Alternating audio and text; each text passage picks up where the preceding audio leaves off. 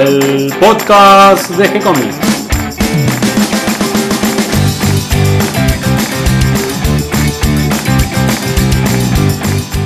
Muy bienvenidos a un nuevo episodio de G-Comics, el podcast donde hablamos de todas las técnicas necesarias para realizar un cómic, cómo dibujar un manga y todo el conocimiento requerido para dibujar esa historieta que tenemos dando vuelta en la cabeza. Mi nombre es Gonzalo García, mi intención y la de todos los que hacemos G-Comics es colaborar con aquellos que estén interesados en avanzar, en mejorar, en progresar en su formación como dibujante de cómics. Hoy tenemos otro encuentro de Mate con Superhéroes. Me acompaña el gran Nico Urich. ¿Cómo andas, Nico? Todo bien. Completamos la historia del Vigía hace poquito. Sí, por fin, finalmente. Eh, le pido disculpas si algún lector se enganchó y, y iba todos los miércoles y no se encontraba con nada. Bueno, le pido disculpas por el atraso. Pero bueno, finalmente por suerte pudimos terminar el primer episodio y bueno, ya estamos trabajando en el segundo que eh, se irá co- colgando en, en la web a medida que esté terminado. No, no más este retraso. Bien, estamos ansiosos por leer la segunda parte del Vigía, así que vamos a estar atentos para, para las nuevas páginas. Y además también nos acompaña Cata García. ¿Cómo estás, Cata? Muy bien, recién vuelta de Santa Fe, que fui al evento de Villa Viñetas este fin de semana y con ganas de escuchar a Nico con el podcast de hoy. Contanos un poquito de Villa Viñetas. Eh, ¿Qué es Villa Viñetas? ¿A quiénes te encontraste? ¿Qué actividades había? ¿Si había mucha gente? ¿Dónde queda Villa Viñetas? Villa Viñetas es un evento que se hace en Villa Constitución, en Santa Fe, ahí cerquita de San Nicolás, cerquita de Rosario, está como a 40 minutos más o menos. Y mm, es un evento organizado por Leo Cabrera y por Ernesto Parrilla, entre otros organizadores y colaboradores que estuvieron en el evento. Es un, es un evento que es una feria de historieta, donde hay un montón de editores y dibujantes que están vendiendo sus, sus obras. Y mm, también hay charlas, hay, hay, hubo talleres gratuitos, todo es gratuito, la entrada, todo, bueno, menos los cómics, pero eh, estuvo muy lindo porque pude, tuve la oportunidad de hablar con, con chicos que, que me los cruzaba en otros eventos y nunca había tenido el tiempo y esta vez eh, pude, los entrevisté, también vamos a subir el martes al blog eh, un- la nota que, que armamos para, para el sitio. ¿Te fuiste todo el fin de semana? Sí, quedé agotada además, porque como fui con, con los chicos, con Johnny, el de Libera la Bestia, eh, me senté ahí un rato a, a vender en el stand mientras ellos daban una charla y quedé agotada como si hubiera estado vendiendo toda la tarde. Cata, y todavía no tenemos nuestros libros. Ya dentro de poquito, me parece que la semana que viene vamos a entrar imprenta con un par de novedades que van a poder ver en la Crack Pam Boom seguro. ¿Vas a estar ahí también? Vamos a estar ahí también, sí. Ya espero con la editorial. ¿Y a quién te encontraste en Villa Viñetas? Bueno, había mucha gente ya conocida como Gustavo Jim, Horacio Lalia, eh, Romeo Falcioni, Matías Chenzo, está Johnny el de Libera la Bestia, que Martín no, no pudo ir esta vez. Eh, estaba Andrés Acorsi, estaba... ¿Es verdad que Andrés Acorsi te invitó a dar una charla junto con él? Ay, sí, qué vergüenza. Él, iba a dar una charla sobre periodismo en la historieta y de repente escuché en el micrófono y el que quiere, y, y si se animan, Betina Pascal y Cata García pueden subir a... Y nada, y me di vuelta así, dije, ¿qué? ¿Cómo que voy a subir a hablar? Nadie me avisó. Y al final dudé, pero me animé y subimos los tres, a Corsi, Betina y yo, a charlar junto con Ernesto Parrilla, que hacía de mediador, de, que llevaba adelante un poco la charla. Y también estuvo dando una charla a Rizo. Sí, de una charla de Eduardo Rizzo. Habló un poco sobre la crack, habló un poco sobre su trabajo, sobre cómo él enfoca su, su, su obra, su trabajo y, y que él todo el tiempo está tratando de mejorar y, y actualizarse un poco sin tener que cambiarle mucho al, al fan de su trabajo, de golpe el estilo, por ejemplo. Y me gustó mucho la charla, estuvo muy buena, dijo un par de, dijo un par de cosas muy interesantes. Y bueno, espero poder en algún momento hacerle una entrevista también y, y profundizar un poco sobre estos temas. ¿Va a haber un próximo Viñetas? Seguro, espero, y si no, los ayudo a organizarla. Bien, entonces ya vamos a estar anunciando cuánto sea la próxima. Quizás el año que viene, seguramente. Y sin falta estarás ahí también. Si puedo, me sumaré yo, ojalá. de a poquito nos vamos sumando a los eventos. Y quizás también se sume Nico, que hoy nos trae un tema muy interesante. Sí, el Batmanga, el Batimanga, eh, este, esta, este producto japonés de, de un intento de llevar a Batman al, al manga, ¿no? De, que fue casi desconocido durante casi 50 años, hasta que bueno, se trajo a América y lo pudimos conocer todos porque había quedado en Japón, pero había pasado casi desapercibido y, y no se había reeditado nunca más. Claro, porque si no tengo mal entendido, el Batmanga es producto de, del éxito de la serie de Adam West eh, durante la década de los 60 en el Japón. Exacto, eh, el último eh, podcast que grabamos justamente cubrimos eh, el periodo de Batman de los 50-60 en los cómics y cómo eh, llegaba finalmente la Batimanía de- producida por la serie de televisión que fue un exitazo. Eh, que fue obviamente un éxito mundial, fue un éxito global. Batman se transformó, eh, dejó de ser ese personaje de historietas para convertirse en un icono de la cultura pop, ¿no? Eh, y llegó obviamente a todo el mundo, cruzó el, el- el Atlántico Y el Pacífico. y el ese Pacífico también. Pero bueno, como está en la costa este de Nueva York, bueno, bueno, sí, cruzó el Pacífico. Llegó hasta, hasta Oriente y más precisamente a Japón. Eh, Pero lo interesante no es que republicaban en Japón las historietas norteamericanas, sino que hicieron su propia versión. sí, su propia versión. El éxito mundial de Batman eh, llega hasta Japón y la, editorial eh, Shonen Gajoya, que publicaba eh, obviamente shonen, antologías de, de varias historias de manga, eh, ven que esto está siendo un tremendo éxito y no se quieren perder la oportunidad de editar Batman en Japón. Esta editorial consigue hacerse con los derechos de, de- DC, le vende le- la licencia eh, a, a esta editorial y contactan a un dibujante se llamaba Shiro Kuwata que había metido un éxito que se llamaba Eight Man. Quería contarte un poquito de este dibujante, porque es un personaje en sí mismo, Sí. Shiro Kuwata, Sí, porque al momento de dibujar Batman, él ya es un dibujante reconocido en Japón. Había pegado un éxito, como vos decís, que es Eight Man o Eight Man, sí. que, mm, que se había hecho un dibujito animado en televisión, así que Era como un superhéroe japonés. Exactamente. Y, y ocurre que nunca termina el último episodio del manga porque lo meten preso. Lo ponen preso porque la policía lo encuentra con un arma. Él dice que es porque quería suicidarse. Así que bueno, está preso un buen tiempo tras las rejas por, por portación de arma. Era muy chico aparte cuando empezó a dibujar todo. Eh, dice que empezó a trabajar a los 13 años de, de dibujante de, de manga, ¿no? De mangaka. Y bueno, cuando estaba ahí en el, en el momento de realizar su sueño de, de ser un gran mangaka, reconocido, con fama, con su serie en televisión y todo, termina preso. Y es al salir de la cárcel que le encargan la, la serie de Batman. Y él, él- él esa arma la iba a usar por algún motivo en especial. Y según él argumentaba era para suicidarse. Ah, Eh, es posible porque después del éxito de Batman también, él cae en el alcoholismo, eh, tiene varios intentos de suicidio durante la década del 70 y finalmente tiene una visión eh, luminosa, una epifanía y se convierte al budismo y a partir de ese momento solo dibuja imágenes del Buda. mira. O sea, se transformó en un religioso metódico hasta en, hasta en el arte. Sé que siempre estuvo la intención de que dibuje ese último episodio de Eito Man, pero hasta el día de hoy, que yo sepa, no, No pasó lo nada. hizo, sí. Bueno, eh, esta editorial, ah, después de, haber escuchado la historia de, de este Shiro Kuwata, eh, la editorial cuando lo contacta, como ya al ver metido a un superhéroe exitoso, eh, ya más o menos conoce el campo, eh, le, ofrece dibujar la historia, eh, o sea, el manga de Batman y le accede, accede con gusto. Y lo que hace esta editorial es, es proveerlo de mucho material de, de los cómics de Batman americanos, ¿no?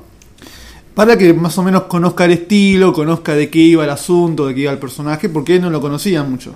Te tengo que decir que me encanta el estilo que logró Sí. esta combinación de superhéroe norteamericano con un estilo manga. Es Sí. como un, un cruce híbrido entre Batman y Meteoro. Claro. ¿no? Incluso en la narrativa. Pero sigue siendo algo- Batman. Sí, cuando aparece el batimóvil, las tomas, Sí. todo, o sea, claramente eh, remite a Meteoro, el estilo de algunos Sí, personajes. es cierto, muy parecido a Meteoro. Pero me encantó porque es muy lineal, Sí. tiene cierta geometrización y tiene un- algo del Batman animado que se hizo posteriormente, ¿no? En los De- 90. Claro, el de Bruce Timm. Sí, sí, de hecho también me hace acordar mucho al Batman de Dave Mazzucchelli, que lo vamos a meter porque está involucrado en esta historia de Dave Mazzucchelli, que es el dibujante de Batman año 1. Eh, a mí me gusta el Batman de Shiro Kuwata. O sea, lo- yo lo veo y veo a Batman, a pesar de que vos puedes ver ese Batman y sin darte cuenta que es un, un estilo manga, porque es muy parecido, o sea, le sacó muy bien el estilo de que, del Batman de ese momento. Además tiene mucha acción en el dibujo. Mucha acción. Muy dinámico. Y de hecho, me animaría a decir que tiene más acción que los cómics de Batman americanos de esa época. Eh, al darle todo este material para que más o menos conozca de qué iba, él, él intentaba al principio emular cierto estilo americano, pero bueno, fi- finalmente se dio cuenta que no tenía mucho tiempo para hacerlo porque ya sabemos que la producción en Japón es, es exigente, ¿no? Y tuvo que ya meterse a hacer todo este tipo de, de historias. Eh, yo cuando los vi a las historias de este Batman, del Batmanga, dije, "Mm, de estas historias como que de algún lado las vi, son parecidas a otras, eh, algunos personajes están cambiados.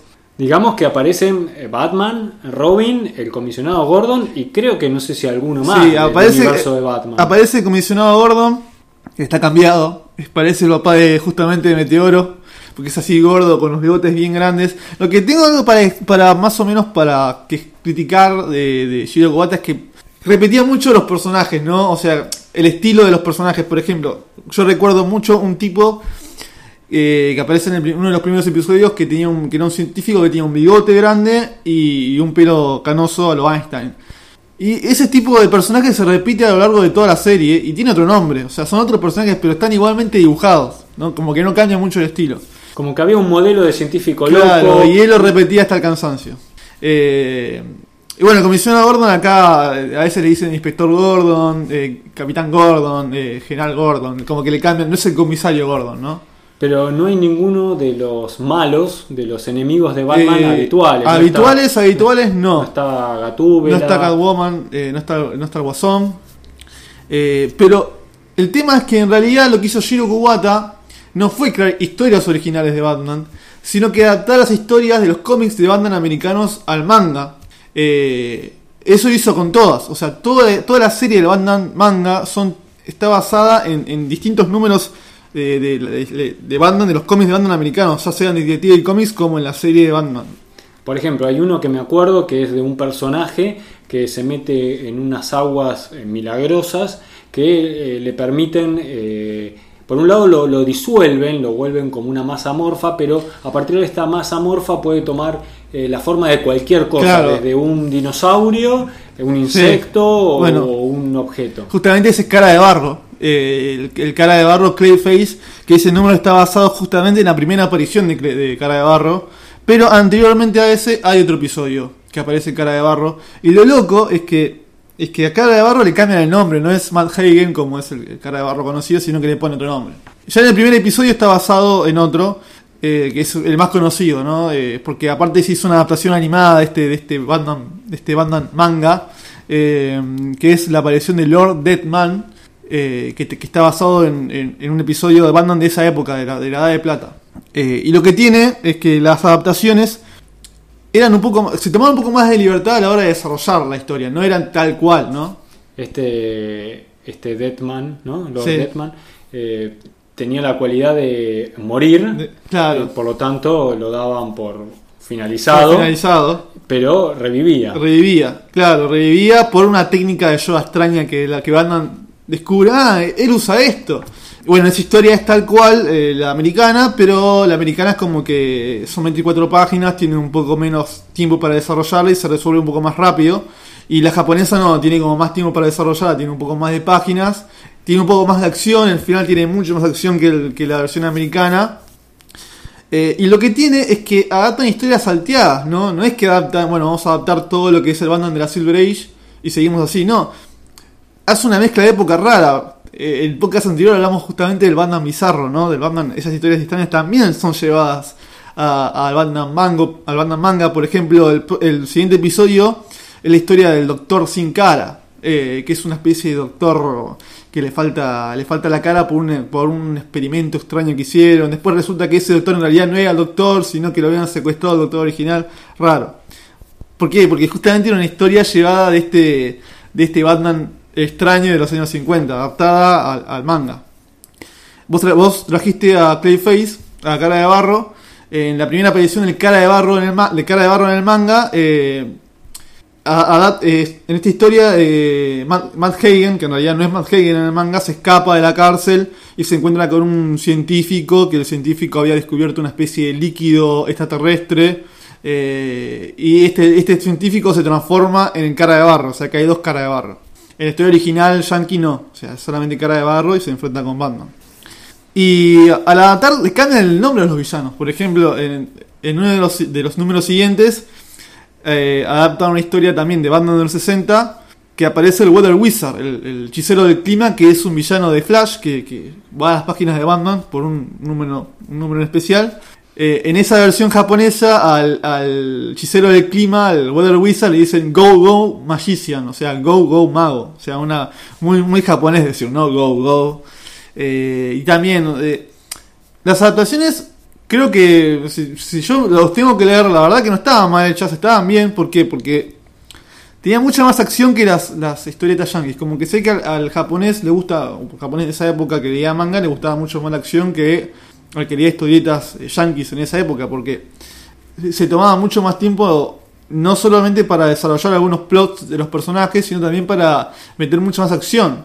Eh, por ejemplo, la primera historia del, del- del Lord Deadman, la historieta yankee termina así nomás, Batman le pega una piña y, y gana, y acá hay una persecución con autos, eh, Batman en un momento usa el bateavión, o sea, eh, era, había como cierta le quería dar como cierta espectacularidad, ¿no? A, a- Batman en el manga. Eh, y es bastante, o sea, no son muchas historias porque las historias estaban divididas en tres partes, pero son muchos episodios. No sé, deben ser como más de 20, 20 seguro, 20, 20 episodios seguro, más de 20 seguro. Eh, llevan, eh, por ejemplo, la historia de Catman. Las, llega un momento que empiezan a cambiar bastante las historias.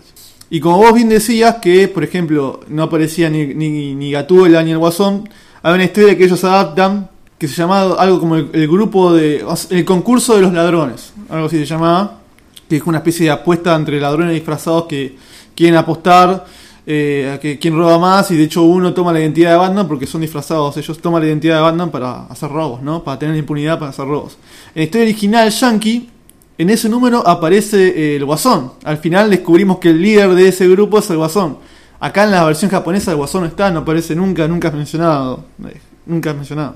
Que no habían pagado la licencia. No, por- se ve que no habían pagado la licencia. Y lo, que, y lo que me pareció rarísimo de todo es que adaptan la historia de la muerte de Alfred, que habíamos también comentado en el episodio anterior, que en los 60, a principios de, mediados de los 60, DC para quitar esa imagen de Batman que tenía medio de, de- de homosexual, deciden matar a Alfred.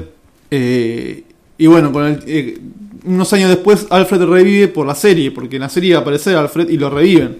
Y lo reviven en forma de villano. Bueno, en, el manga adaptan esa historia en la que Alfred vuelve como villano, que se llama Outsider, pero además le agregan la intro de la muerte de Alfred. O sea, eh, como que son dos números adaptados en, en- uno, ¿no?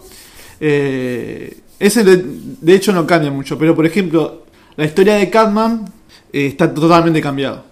El, plot es distinto. Acá en el, manga, eh, Catman quiere robar un, tigre que está en, un tigre, no, un león que está en, peligro de extinción. Y en el cómic, eh, Catman eh, aparece la Batimujer, que hablamos en el podcast anterior de la Batimujer, que se va con el hombre gato. Eh, estaba mucho mejor la versión japonesa, que hay que decir la verdad. Y creo que ese, ese de Catman justamente es uno de los últimos números. Porque eso, ellos adaptaban más historias que de- del montón, no, no, no adaptaban historias que, que sean espectaculares en cuestión de que aparezca el guasón, eh, Gatúbela o algún villano grosso, sino que adaptaban historias del montón, no, no te ibas a encontrar con una historia importante llevada al manga, ¿no? Entonces, como para ir cerrando, vamos a hacer como una síntesis de todo esto. Podemos decir, eh, antes que nada, que, que el Batman japonés, el Batmanga, es una historia excelente, que está muy bien dibujada, muy bien contada, No tiene los personajes, los antagonistas que tiene la serie original americana, No. sino que han rescatado pequeñas historias, como vos decís. muy salteadas alrededor de las épocas. pero que le han concentrado o le han agregado una gran cantidad de escenas de acción que Sí, están muy bien contadas sí. gráficamente. El dibujo es muy atractivo, de mucha síntesis, aparentemente muy simple, pero muy dinámico Sí, y bien construido y bien contado. sí. Hay incluso eh, algunas eh, páginas que tienen dos colores, no solo son en blanco y negro. Hay una página que está a color. Hay un par de páginas de, los últimos números que está totalmente a color. Y también tienen eh, ilustraciones de tapa que son muy interesantes. están buenas, sí, están con lindas. un estilo más realista, que hace acordar un poco a las imágenes de la serie de televisión. Claro. Eh, la edición es muy linda, está muy bien hecha la edición de rescate que hicieron, Sí. la primera edición norteamericana. Hay una historia interesante ahí. Porque justamente, bueno, eh, llegó un momento que la batimanía se acabó y el éxito de Batman bajó, obviamente. Y entonces tuvieron que cancelar la serie. Y, es- y ese material estuvo perdido durante muchos años. De hecho, en Occidente nunca se enteraron que había un Batman japonés hasta que David Mazzucchelli, eh, el dibujante de Batman Año 1, Daredevil Born Again, es un gran dibujante, viaja a Japón por cuestión de trabajo y se encuentra con este material.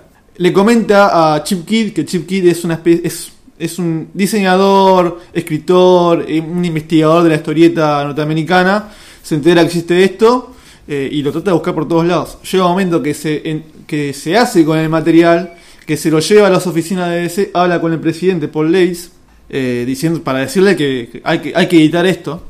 Eh, Leis dice que sí, esto que tiene un valor histórico importante.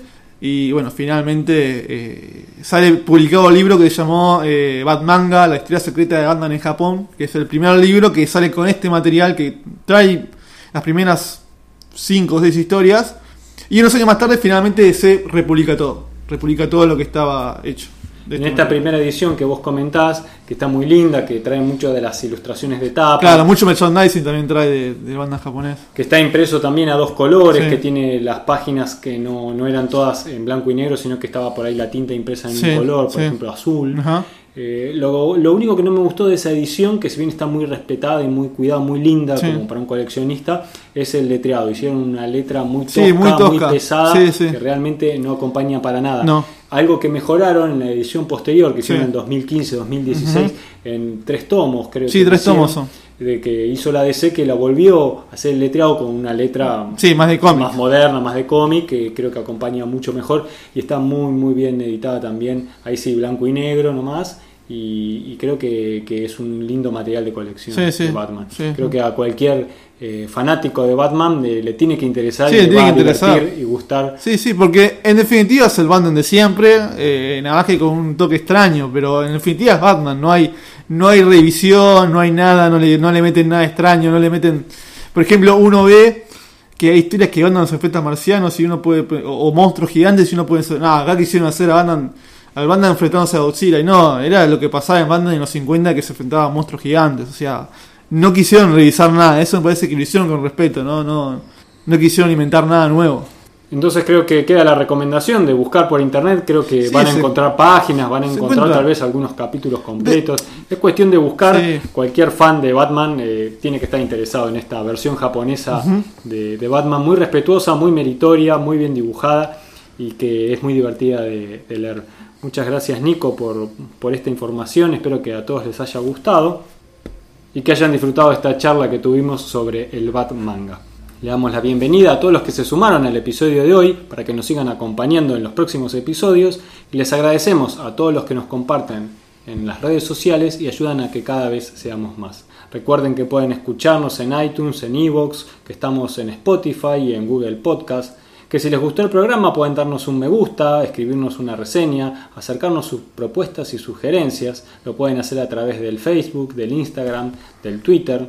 También dense una vuelta por gcomics.online. Ahí van a encontrar manga, cómics, historietas como por ejemplo la del Vigía, que ya tienen el primer episodio completo, todo dibujado y escrito por Nico Urich. Y también pueden hacer un recorrido por la sección de, de agenda, donde compartimos eventos, qué hacer este fin de semana con la historieta. Tenemos un blog, tenemos eh, los videos, así que hay para recorrer. Tienen una sección de relatos donde compartimos eh, ciencia ficción, novelas.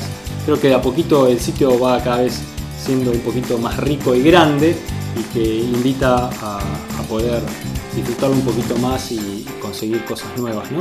Escríbanos que por supuesto les vamos a responder, siempre con alegría y continuaremos publicando nuevos episodios. Muchas gracias Nico No, gracias a vos. Y hasta un próximo mate con superhéroes. Hasta la próxima. Muchas gracias a todos, nos encontramos próximamente.